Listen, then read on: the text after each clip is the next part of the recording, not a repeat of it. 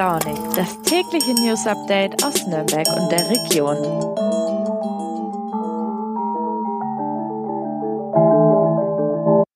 Guten Morgen und herzlich willkommen zu Früh und Launig.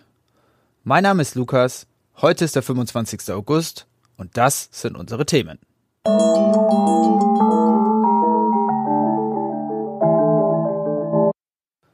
Keine Kulturoase in Nürnberg 2022. Was steckt dahinter? Teure Rock im Park-Tickets und der Hype rund um Einweg-Vapes wie Elfbar und Co.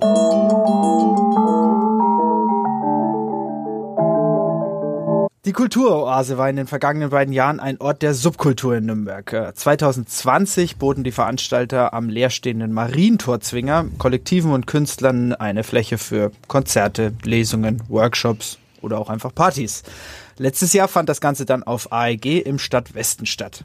Jetzt im August wäre es eigentlich wieder soweit gewesen, doch 2022 wird es keine Kulturoase geben. Warum, erklärt uns meine Kollegin Isabella Fischer aus der Kulturredaktion. Isa, keine Kulturoase 2022. Was ist da los? Ja, hi Lukas. Genau, eigentlich wäre es ja jetzt Ende August wieder soweit gewesen. Eine Kulturoase hätte entstehen sollen. Das wird dieses Jahr aber nichts, weil sie einfach keinen Spielort gefunden haben. Und ja, das Problem mit dem Spielort war auch in den letzten beiden Jahren schon immer so ein Problem. Letztes Jahr ging es dann so, sage ich mal, auf den letzten Drücker, dass dann doch noch ähm, ein Ort gefunden wurde. Aber dieses Jahr, ja, konnte leider trotz des vielen Leerstands in der Stadt kein Platz gefunden werden. Äh, welche leerstehenden Orte hatten denn die Veranstalter anvisiert für dieses Jahr? Ja, also es gab tatsächlich so einige ähm, potenzielle Kandidaten, wie beispielsweise der Hof beim Spittlertor, der leerstehende Lederer Biergarten, der Anna Park. In diesem Jahr war es der Richard-Wagner-Platz vor dem Operngebäude oder auch der Skulpturgarten auf der Stadtmauer neben dem neuen Museum. Ja, aber alle waren tatsächlich nicht nutzbar ähm, aufgrund von mehreren, wie soll ich sagen, ja, Erklärungen. Beispielsweise beim Skulpturengarten hätte es wohl keine ausreichenden Abflussmöglichkeiten für das Wasser gegeben. Und ja, das Liegenschaftsamt hat auch gesagt, dass die dortigen Skulpturen und Bäume geschützt werden müssen. Und gerade diese Aussage, ja, die kam bei den Verantwortlichen bei der Kulturoasis nicht so ganz gut an. Inwiefern? Ja, die sehen es natürlich wieder so, dass sozusagen das Publikum vom neuen Museum im Skulpturengarten äh, Veranstaltungen ja beiwohnen darf, aber die Subkultur, äh, die, wie soll ich sagen, würde sich wohl dann nicht um die Bäume und um die Skulpturen kümmern. Und ähm, der Vorstand meinte auch, ja, dass es bei denen halt so rüberkam, als würden die sozusagen alles beschmieren und alles kaputt machen, was denen halt vor die Flinte kommt. Und die sehen einfach auch da wieder ein Ungleichgewicht zwischen der sogenannten Hoch- und Subkultur in der Stadt. Und wie hat die Stadt auf diese Vorwürfe reagiert? Ja, die Stadt sagt natürlich, dass es alles Gründe hat, warum äh, an den schon genannten Orten eine Kulturoase nicht entstehen kann. Ähm, die sagen aber auch, dass es jetzt nicht bedeutet, dass es nie wieder eine Kulturoase geben wird. Ähm, wie soll ich sagen, der klassische Sprech, sie sind in Gesprächen. Okay, also gibt es vielleicht Hoffnung auch für eine Kulturoase im Jahr 2023 dann? Ja, auf jeden Fall. Also auch der Vorstand vom Kulturoasisverein hat mir gesagt, dass sie das jetzt nicht ähm, ja, ad acta legen wollen, weil sie eben in den letzten beiden Jahren auch gesehen haben, dass der Bedarf da ist für so eine Kulturoase.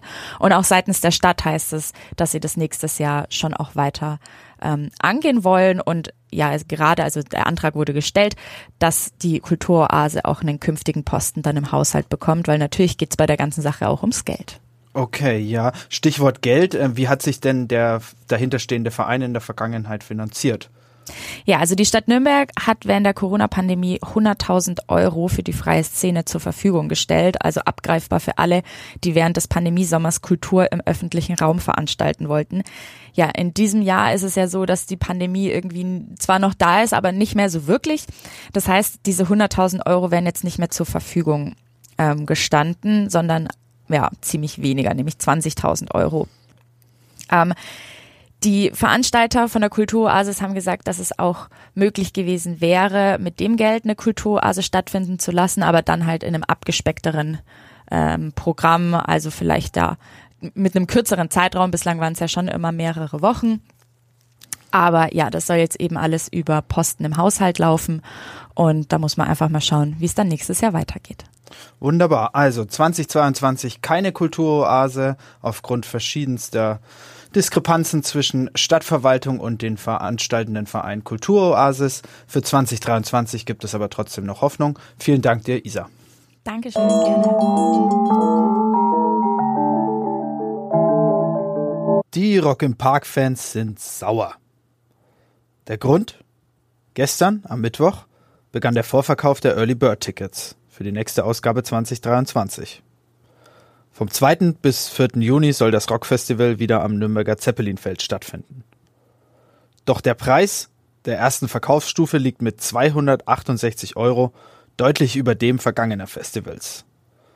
2020, als das letzte Mal die Möglichkeit bestand, Early Bird Tickets zu kaufen, lag der Preis noch bei 199 Euro. Auch die Tatsache, dass bis jetzt noch gar keine Bands bekannt gegeben wurden, sorgt für Unmut. Ein User schreibt suffisant, ich bin raus, außer die Headliner sind Nirvana, Queen und David Bowie. Laut Veranstalter sollen in den nächsten Tagen die ersten Line-Up-Highlights bekannt gegeben werden. Dieses Jahr traten unter anderem Muse, Green Day und Materia auf.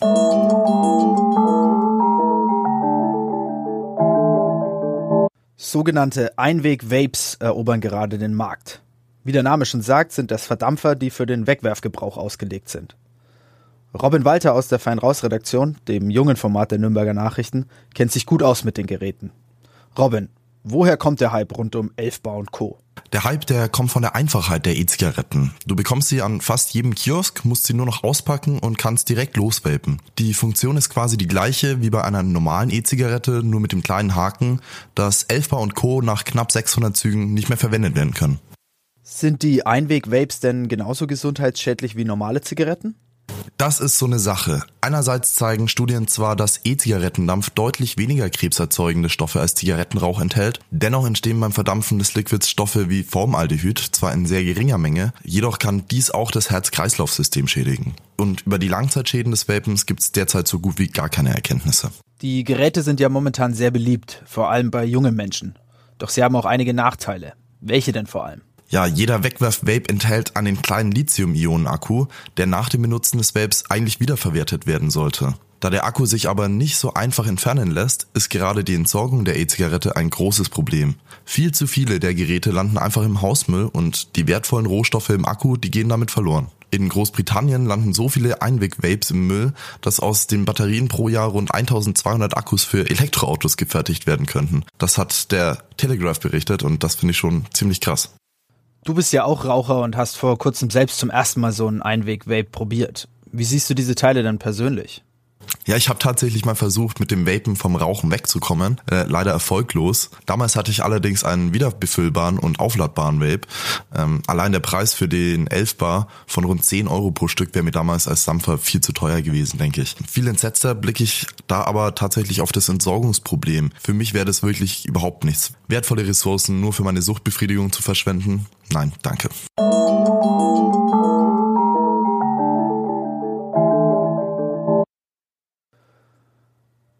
So, das war's auch schon wieder mit der heutigen Folge Früh und Launig.